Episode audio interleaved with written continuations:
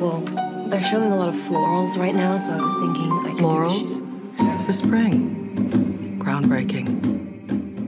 Hola a todos, bienvenidos a un nuevo episodio de Cinetrola. Este episodio es bastante especial porque, arre que siempre digo que todos los episodios de Cinetrola son especiales, es como que siento que empiezo los episodios de Cinetrola y digo siempre tipo, ay, este episodio es muy especial por tal cosa, o sea, no puedo tener más luna en Pisces porque no me da el tiempo y creo que si hay una palabra que voy a escribir este episodio es luna en Pisces. Y ni siquiera luna en Pisces es una palabra, o sea, está claro que Barbie no sabe hablar, o sea, soy periodista al pedo. Pero bueno, en serio es un episodio especial porque, uno, voy a hablar de mi película favorita, probablemente mi película favorita del año pasado, y segundo,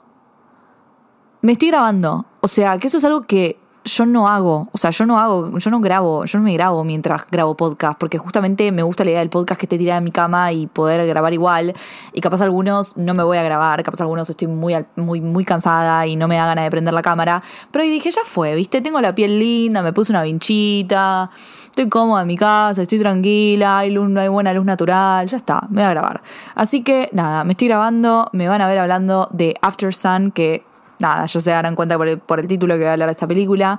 Es una película que a mí me encantó. Terminé descompensada en la sala de cine. Es una película que no pude volver a ver de lo mal que me hizo, pero en una buena manera. O sea, no es que me hizo mal y no me gustó, como por ejemplo puede ser una película como Mother, que me dio mucha ansiedad y me quisiera del cine. Acá la pasé mal, pero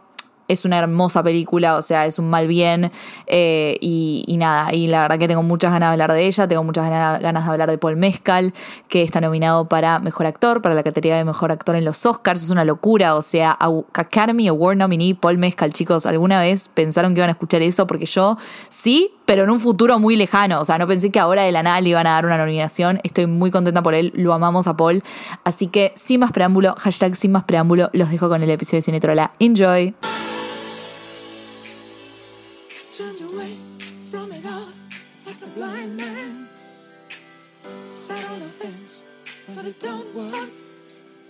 Keep coming up with love, but it's so slashed and torn. Why? Why?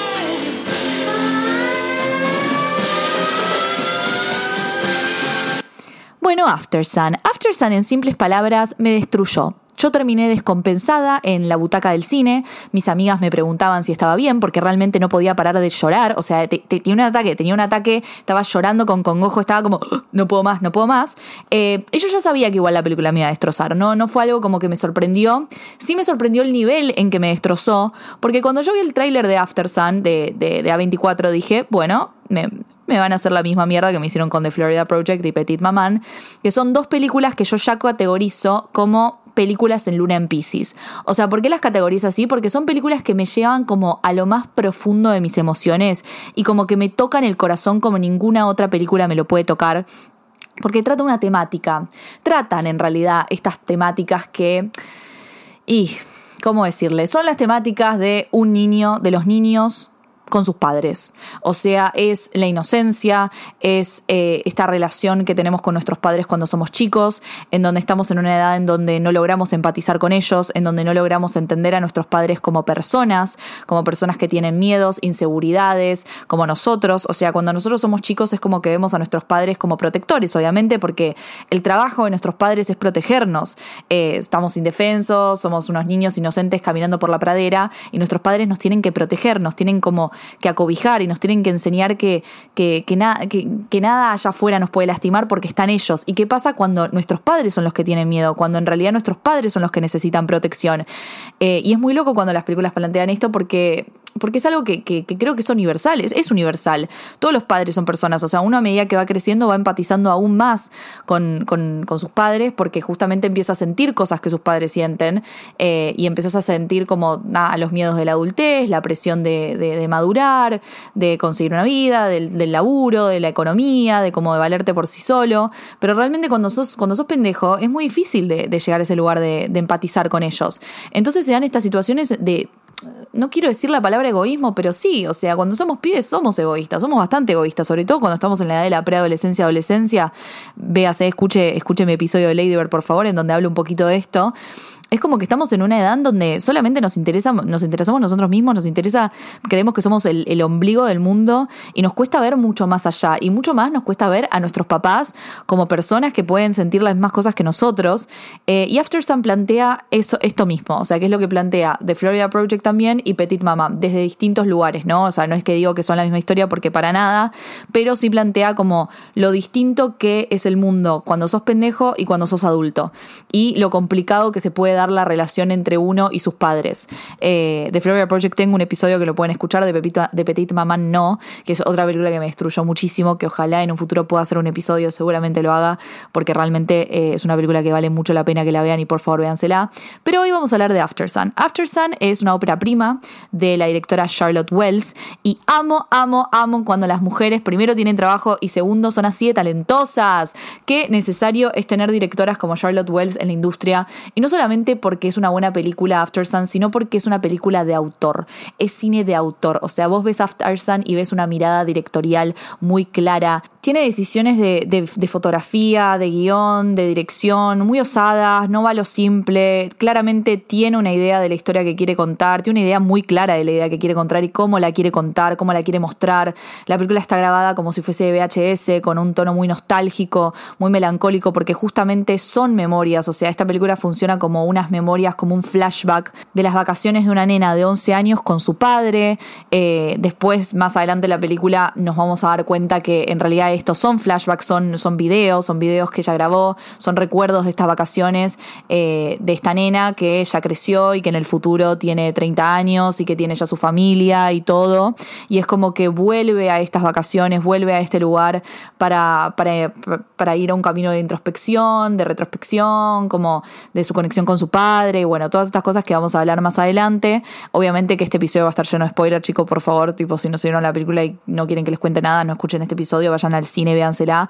o búsquenla en la internet porque claramente esto va a estar lleno de spoilers. Nuestra nena en, cuestión se llama Sophie, tiene 11 años, está, está, interpretada por la actriz Frankie Corio, que hace un trabajo excelente esta película. Y nuestro padre, nuestro daddy, How the Girls Wanna Call Him. Las chicas nos llamamos todas hermanas porque todas tenemos el mismo daddy y se llama Paul Mezcal. Paul Mezcal actúa de este padre de esta niña de, de, 11 años, eh, este padre que lleva a su hija unas vacaciones en Turquía, unas, unas, típicas vacaciones en un resort all inclusive. Él no puede pagar el all inclusive porque ya nos vamos a dar cuenta a medida que pasa la película que es un padre que, tiene, que no tiene una buena situación económica, que no le está yendo muy bien en la vida, pero aún así él quiere llevar a su hija en estas vacaciones, está separado de la madre de, Sophie y, quiere pasar un tiempo con ella, quiere vivir estas vacaciones con ella, le quiere dar lo que le pueda dar a ella. Y bueno, básicamente la película son estas vacaciones entre ellos dos, cada uno viviendo como su propia realidad a sus distintas edades, eh, cómo es la relación de ellos dos. Y durante toda la película se siente como una tensión, como si fuese una película de suspenso,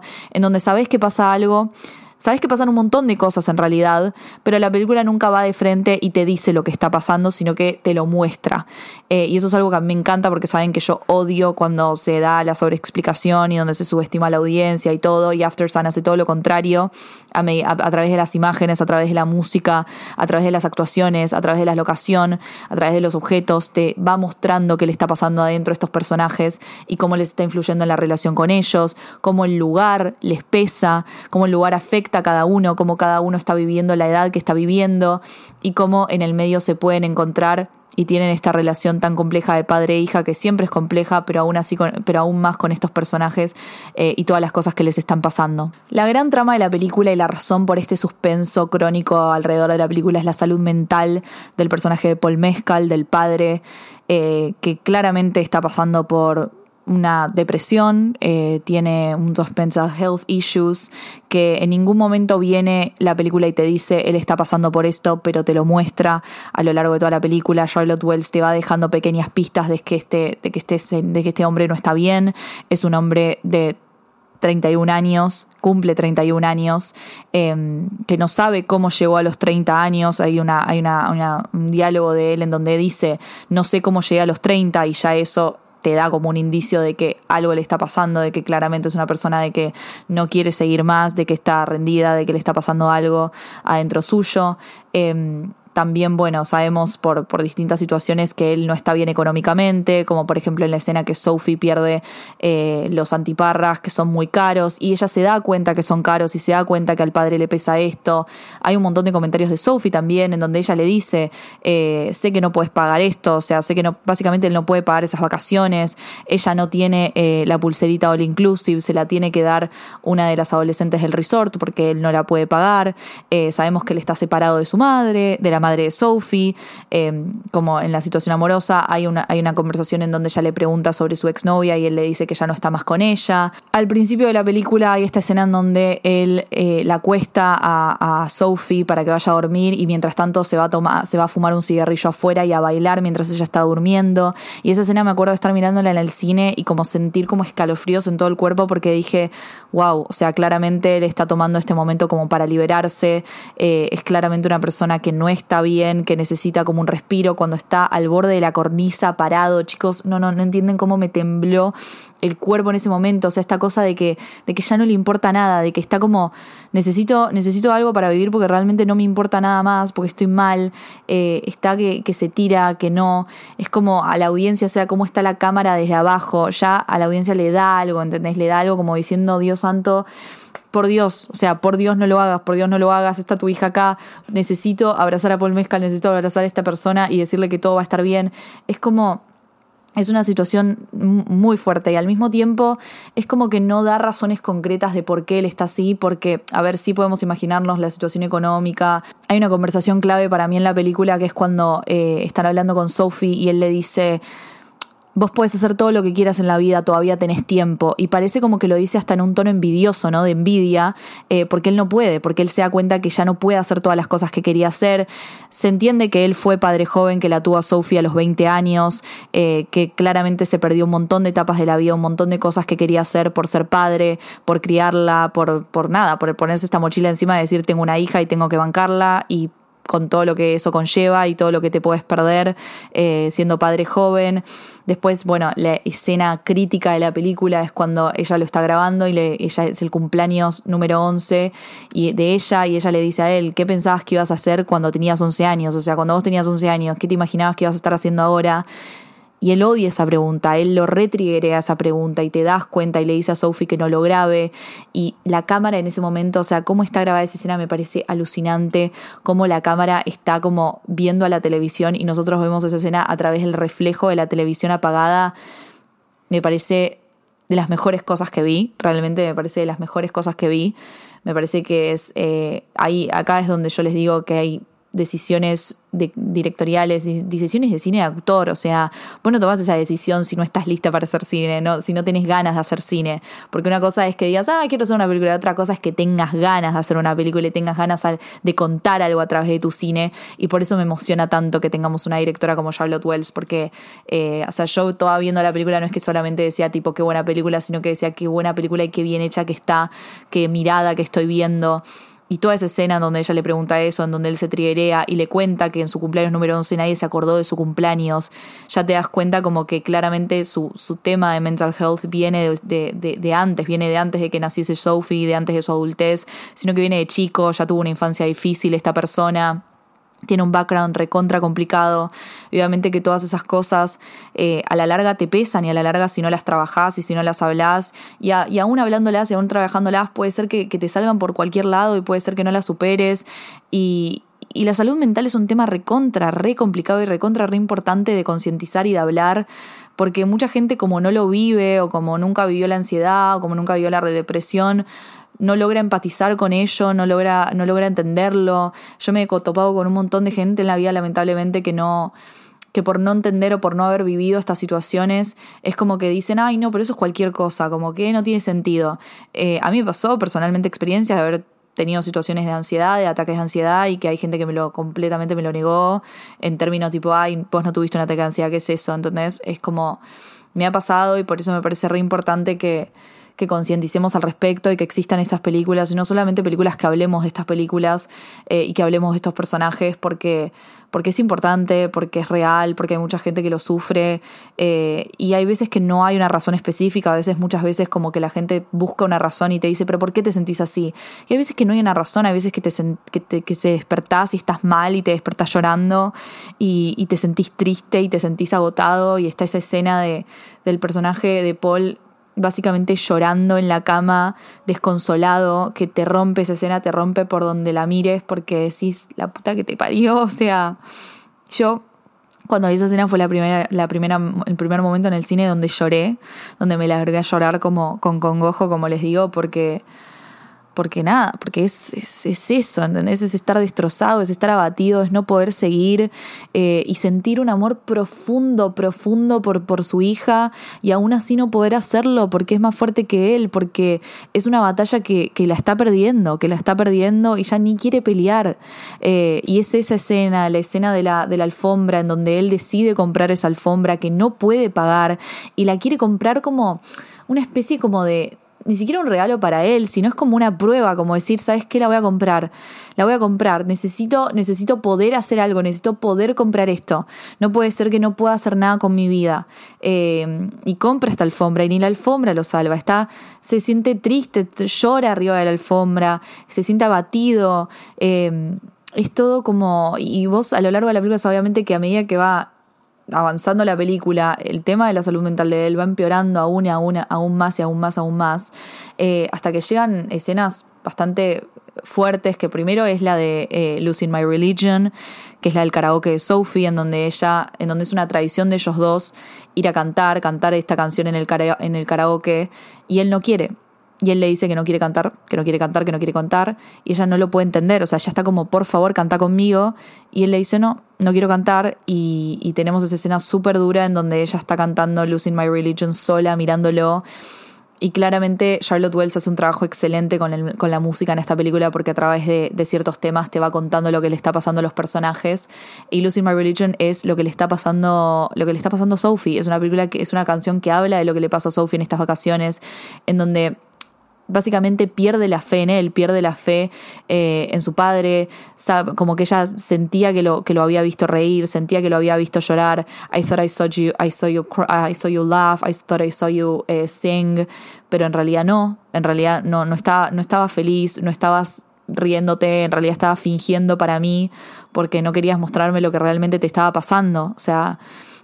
y ese es ella mirándolo y diciéndole, Lucy, o sea, que estaba perdiendo la fe en él, chicos, es, es realmente muy fuerte, es realmente muy fuerte. Eh, y que es una nena de 11 años, que a pesar de que tiene 11 años y a pesar de que todo el problema de su padre es bastante ajeno a ella porque tiene 11 años y para ella es muy difícil empatizar con lo que le está pasando a él, como le vas a pedir a una nena de 11 años que entienda lo que es la salud mental, eh, es muy difícil. Ella aún así sabe que le pasa algo a su padre, sabe que no está bien. Por eso, después de la noche, esta que también es una, uno de los momentos más críticos de la película, creo que es el clímax de la película, es la noche que en donde él desaparece, en donde él se emborracha, va al mar, en donde él básicamente toca fondo y ella lo encuentra desnudo en la habitación, acostado.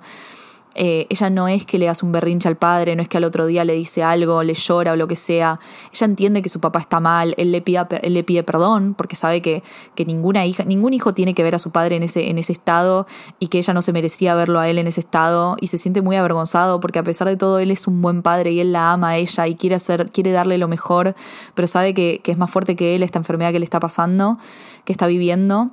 y, le pide perdón y ella no, no es que le hace berrinche ni le pregunta ni nada, ella como que le brush it off, o sea, le dice, no, ya está, tipo, no pasa nada, eh, y sigue como si nada. Ella también trata de, de, de, cheer him up, como de, de, subirle el ánimo cuando le canta feliz cumpleaños, cuando hace que todo el mundo le canta feliz cumpleaños y claramente ella siente que a él le va a gustar que le canten feliz cumpleaños porque a ella con 11 años le encanta que la gente festeje su cumpleaños y para ella los cumpleaños son un momento feliz, pero para él no, para él no, para una persona con depresión, para personas con problemas de salud mental, los cumpleaños son un trigger, son un trigger porque es como un año más y no sé cómo llegué acá. Y es como los cumpleaños muchas veces te recuerdan de todas las cosas que no lograste en tu vida, eh, de las cosas que dejaste atrás, de las cosas que pensaste que ibas a hacer a esta edad y no las hiciste, donde creías que iba a estar en, eh, ibas a estar en esta edad y estás en un lugar completamente diferente, donde están todos los demás alrededor tuyo. Eh, Entonces a él cuando le cantan todos el feliz cumpleaños, él se siente mal, él se siente mal y no lo vemos sonreír, lo vemos con una cara de, de completamente trigueado, de, de, mal, de que, de que se quiere ir, de que no aguanta más. Em, y aún así ella trata, ella trata de, de subirle el ánimo, cuando lo ve hacer tai chi, ella como que lo trata como son movimientos de ninja y en realidad el tai chi para él es una manera de, relajarse y de calmar esa ansiedad que vive, que vive sintiendo. Eh, y me parece un re, un re buen detalle que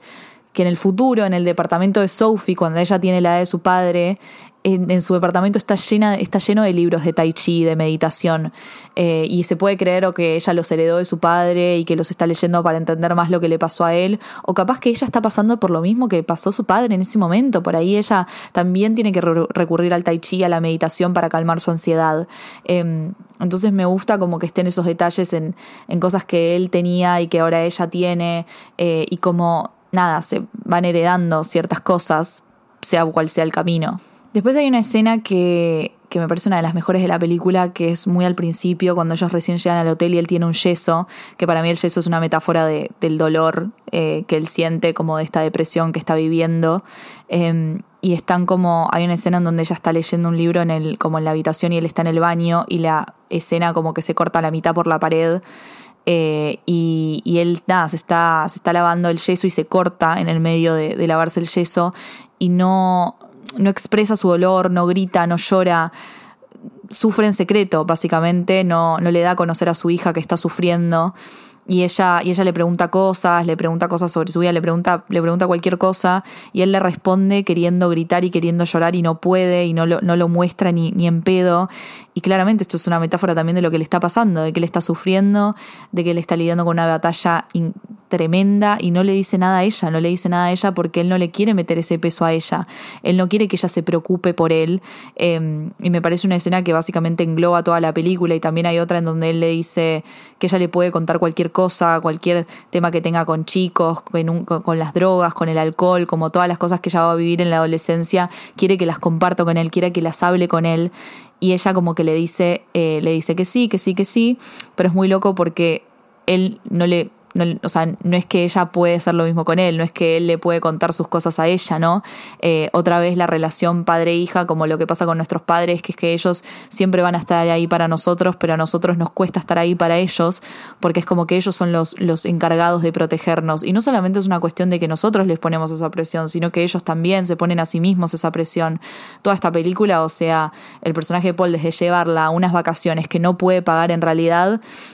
hasta no decirle nada de lo que le está pasando, eh, él, se está, él la, pone primero constantemente hasta el, hasta el final, o sea, hasta el final que no, no puede más. Y por su parte, Sophie también está viviendo una especie de camino of age en, en el resort, ¿no? Porque también After Sun es una coming of age, porque estamos hablando de una nena de 11 años y los 11 años, lo que se llama la preadolescencia, es una edad bastante complicada, porque no sos ni chica ni grande, es una edad donde ya no te querés juntar con los nenes, con los nenes como de, de 8 años, porque ya sentís que son muy chicos, pero al mismo tiempo todavía no estás en edad para juntarte con los adolescentes, porque no sos adolescente. Entonces estás en un limbo recontra re complicado con un montón de matices, y la película te quiere contar esto en el personaje de Sophie. A mí me encantó porque yo me sentí muy identificada, porque me acuerdo cuando yo tenía 11 años, que la nada me iba de viaje con mis papás, y no sé, íbamos como a un hotel o lo que sea, era re común de la nada, tipo, ver a los chicos más grandes y decir, ay, yo me quiero juntar con ellos, ¿entendés? Pero no te animabas a ir con los chicos más grandes.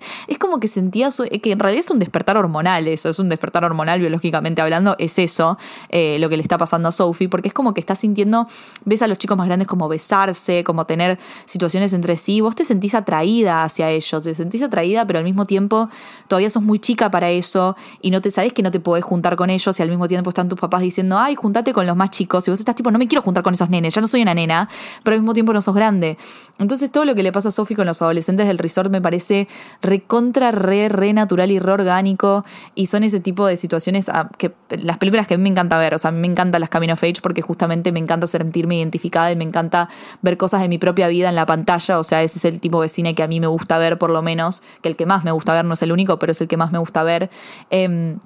y los planos, cómo son los planos cuando Sophie se mete a la pileta y ve a los adolescentes como besarse entre sí. Esa es la clara, como la clara imagen del despertar hormonal y cómo ella tiene a este compañerito en el resort con el que juega los jueguitos, pero al mismo tiempo como que no es que se quiere juntar tanto con él, como que le gusta jugar con él, pero ella prefiere juntarse con los más grandes, hasta el final en donde ella dice, bueno, a ver, voy a probar qué onda, me lo voy a, lo voy a besar. Y lo besa en la pileta y me parece una escena tan tierna, tan tierna porque encima después en el futuro ves que está con una mina y vos decís, ay, pobre chico. Pobre chico, ella dijo, ella besó a ese chico y dijo, mm, no, not for me, maybe I'm into girls, maybe I'm into girls. Eh, o capaz que es bisexual, no sé, pero bueno, tipo, es como que me pareció gracioso que la nada se besó al chico y después en el futuro está con una me encantó Queen. Em, pero bueno, nada, ella está pasando por este momento también, que es re loco porque también en comparación con el padre, ella está como viviendo el comienzo de todo, ella está entrando a la vida básicamente, está como en el comienzo de, su adolescencia, todo lo que tiene por delante, y él es como que ya llegó a un final, él siente que ya, ya llegó al final, que él ya está, que ya vivió todo eso, que no quiere más, que, que no, no, tuvo la vida que pensó que iba a tener y que, y que nada, y que llegó al final, entonces es como que está el contraste en donde ella con 11 años está empezando, como todo es nuevo, todo es como brillante, todo es como un mundo para descubrir y él que ya lo descubrió no quiere más, no quiere más y se terminó y quiere que esto termine acá. Em, entonces hay, hay, hay, un constante como comparación entre las edades, entre ella teniendo 11 y él teniendo 31, desde como ella está entusiasmada por los cumpleaños y él es todo lo contrario, en donde ella es como que no tiene preocupaciones y, todo es como nuevo y quiere divertirse, qué sé yo, y él es todo lo contrario a eso, él ya no quiere divertirse, lo que menos quiere es eso, eh, quiere estar solo, quiere que termine todo, em, y esa comparación a lo largo de la película se, ve bastante, sobre todo también cómo ve cada uno como, como el resort, ¿no? Lo que hablaba de la locación. Eh, está como, porque que, la película está ambientada en el mar, en en resort, en Turquía, no me parece algo que sea aleatorio, sino que me parece que hay una razón de ser para esto, eh, y sobre todo el simbolismo del mar, ¿no? Porque hay, hay, un, hay un plano, hay muchos planos que me quedaron de After Sun, porque la fotografía es increíble, realmente es increíble. Hay un plano que a mí me destruyó y que también me hizo llorar mucho,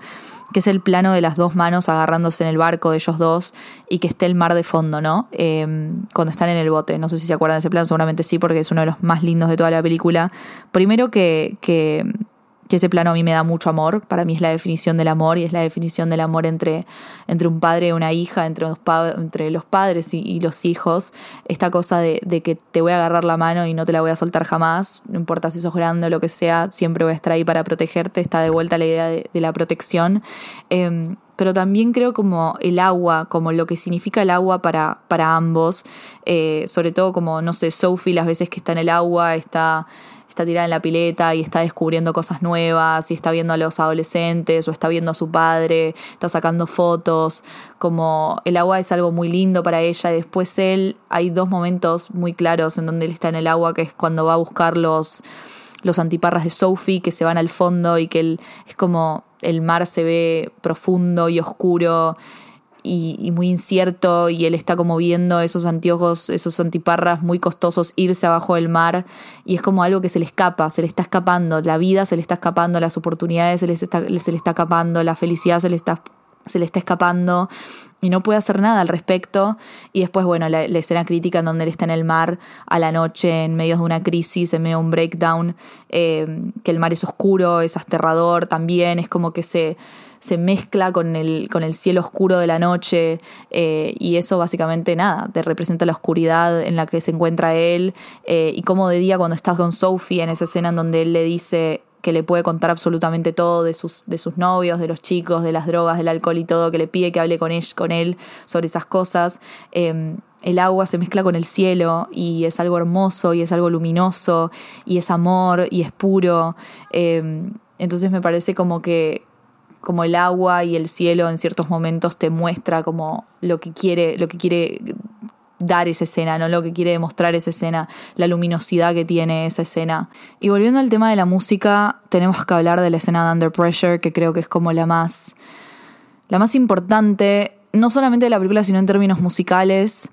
Em, porque tenemos esta canción que es muy clara lo que te quiere contar, es el baile, es el último baile, This is our last dance, dice la canción. Eh, es el último baile entre Sophie y, su padre. eh, donde ellos están bailando y se mezcla con la escena del rave que vemos a través de toda la película, en donde él está como en un medio de un rave bailando y hay alguien que se le acerca y él rechaza y vos no sabes si esa es la mente de, él o es la mente de otra persona o dónde está ese rave o si es un recuerdo o qué es esto. Em, y después nos damos cuenta que en realidad es la mente de Sophie, es como el lugar en donde Sophie se encuentra con su padre, en donde tiene que lidiar con su padre. Porque claramente, o sea, la película está hecha desde el punto de vista de Sophie. Estos son los recuerdos de Sophie. Entonces, Sophie de grande, obviamente que sigue teniendo que lidiar con lo que pasó con su padre, con este verano, con la última vez que vio a su padre, eh, con los fantasmas que le dejó, porque obviamente ella tenía 11 años y, su padre se suicidó. Eso es lo que pasa al final de la película. Eh, eh, ay, me cuesta mucho decir esto sin ponerme a llorar, pero mm, realmente es muy fuerte y ella obviamente que tiene que lidiar con estas cosas y tiene que ver cómo manejarlas en el futuro. Y por eso digo que, que ella siendo grande, teniendo la edad que tenía su padre en este momento, es como que está como como recapitulando todo lo que pasó, todo lo que le pasó a su padre, todo lo que estaba sintiendo, lo que está sintiendo ella en este momento, eh, como capaz un momento en donde lo pueda perdonar por eso, porque obviamente hay momentos en donde ella lo agarra a su padre y lo tira como en ese rave, como que lo empuja, como que está enojada, porque obviamente que hay mucho enojo allá, ahí, porque él la dejó, o sea, para ella él la dejó él la dejó tirada, él, él eligió eh, la, decisión que toma él para ella. Es súper egoísta, es como decidiste dejarme, decidiste abandonar esta vida y dejarme a mí tirada y no te importó que estaba yo. Em, y como ella seguramente a medida que fue creciendo fue entendiendo más lo que le estaba pasando a él y capaz que no lo entiende del todo y capaz que nunca lo va a entender del todo, pero sí puede empatizar aún más. Eh, y a pesar de que la película no nos muestra toda la vida de Sophie, desde las vacaciones hasta el futuro, hasta el presente, que nos está mostrando de ella, eh, viendo todas estas memorias y recordando todo este verano. Seguramente le habrán pasado muchas cosas en la vida que le habrán hecho empatizar con él y le habrán hecho entenderlo, eh, y muchas otras que en donde se encontró enojándose mucho con él, enojándose aún más, un, unos matices de sentimientos seguramente súper complejos en, en, los que se tuvo que encontrar eh, con una situación tan crítica y es impresionante cómo a través de esta mini de, de, este mini como rave que vemos en la mente de ella podemos entender todos estos sentimientos, podemos imaginarnos todas las cosas que ella sintió en esta vida sin él, eh, en esta vida desde que él la dejó, desde que él deja este mundo. Em, y el momento en donde, nada, el final, en donde está en el aeropuerto y él se va, para, y él se va a la mente de ella, o sea, en donde él abre la puerta y se va al rave, me parece que es como, bueno, me voy a tus recuerdos, me voy a tu memoria, me voy a tu mente, me voy a tus fantasmas, me voy a, todo lo que vas a tener que lidiar después de esto porque yo ya no puedo más. Eh, y es fuertísimo, es fuertísimo el momento en donde ella se está despidiendo de él y donde la saluda en el aeropuerto y todo, es muy fuerte. Em, yo no voy a llorar, pero mm, es realmente muy fuerte. Es muy fuerte y te, te deja te deja, te deja en la butaca del cine. O sea, yo no, no la puedo volver a ver After Sun porque también es una película que habla de que el amor nunca es suficiente. De que a pesar de que, porque es como que vos decís, no es que el chabón no la amaba a ella, no es que no había amor, había un amor enorme. O sea, es el plano de las manitos agarrándose en el agua. Eh, él la ama a ella, él la ama con locura, ella es su mundo entero, ella es su hija, ella es todo para él pero no, no es suficiente, no es suficiente, porque, porque él está sufriendo, porque él está mal, porque hay un montón de cosas que van más allá del amor, hay un montón de cosas con las que lidiamos interiormente que, que, que, son muy difíciles de superar, que son muy difíciles de pelear y hay miedos que nunca se van a superar y hay que aprender a vivir con ellos. Hay gente que no puede aprender a vivir con ellos, que no quiere, que está harta. Eh, entonces eso es lo que más tipo te destruye de After Sun. Yo creo que, que el amor está y que el amor es inmenso y que el amor es puro y que el amor es real, pero que aún así el amor nunca es suficiente, que se necesitan un montón de cosas más y que no hay como egoísmo en estas cosas, sino que hay eh, batallas internas que son realmente muy difíciles de, de, pelear y más aún de ganar, a veces nunca se ganan. Em, y por eso sigo diciendo, me parece súper importante que esta película exista, me parece súper importante que Paul Mescal esté nominado a, Mejor Actor en los Oscars, porque además el trabajo que hace es alucinante. Frankie también, pero Paul, Paul es una locura. Paul es, una locura, Paul no tiene techo, Paul es una persona que es un actor que constantemente se prueba a sí mismo y nos prueba a nosotros que está para más y más y más y más. Ahora está haciendo teatro y me dijeron que está haciendo un trabajo alucinante. Lo que hizo en Normal People. Ya está lo que hizo en el videoclip de Savior Complex de Phoebe, que by the way, hermoso que Paul haya recibido esta noticia después de que Phoebe le haya roto el corazón. Naturaleza sabia. Em, todo lo que hace él es, es muy puro y tiene mucha humanidad. Es un actor que tiene mucha humanidad. Como que vos lo ves a y empatizás inmediatamente. Es muy difícil no querer que esté bien, no querés que estar bien él y que no es que no quieras que estén bien sus personajes. Eh, son personajes muy puros, muy humanos, eh, muy de que, muy sufridos. Son personajes muy sufridos que tienen un problema, un montón de problemas internos. Em, y, siento que, es un actor de la concha de la lora y que la va a romper. Y After Sun es una película que es, una película de esas que, que, un poco te cambian la vida, un poco te cambian y que no volvés a ser la misma persona que eras. No es que es un cambio rotundo, obviamente que no soy la misma persona, no es que tipo cambié y soy otra persona completamente diferente, pero sí hay algo en mí que, que está diferente, que me hizo reflexionar muchísimo. Em, y yo creo que esas películas que te tocan tanto como lo, fueron, como lo es The Florida Project o Petit Maman en mi, en mi caso, Em, que hablan de la relación de padres e hijos, es como, no sé, te da una perspectiva completamente diferente, te hace empatizar aún más y entender que, que ellos también son humanos y que realmente todos hacemos lo que podemos. Esa es como, eso es lo que más me llevo de After Sun.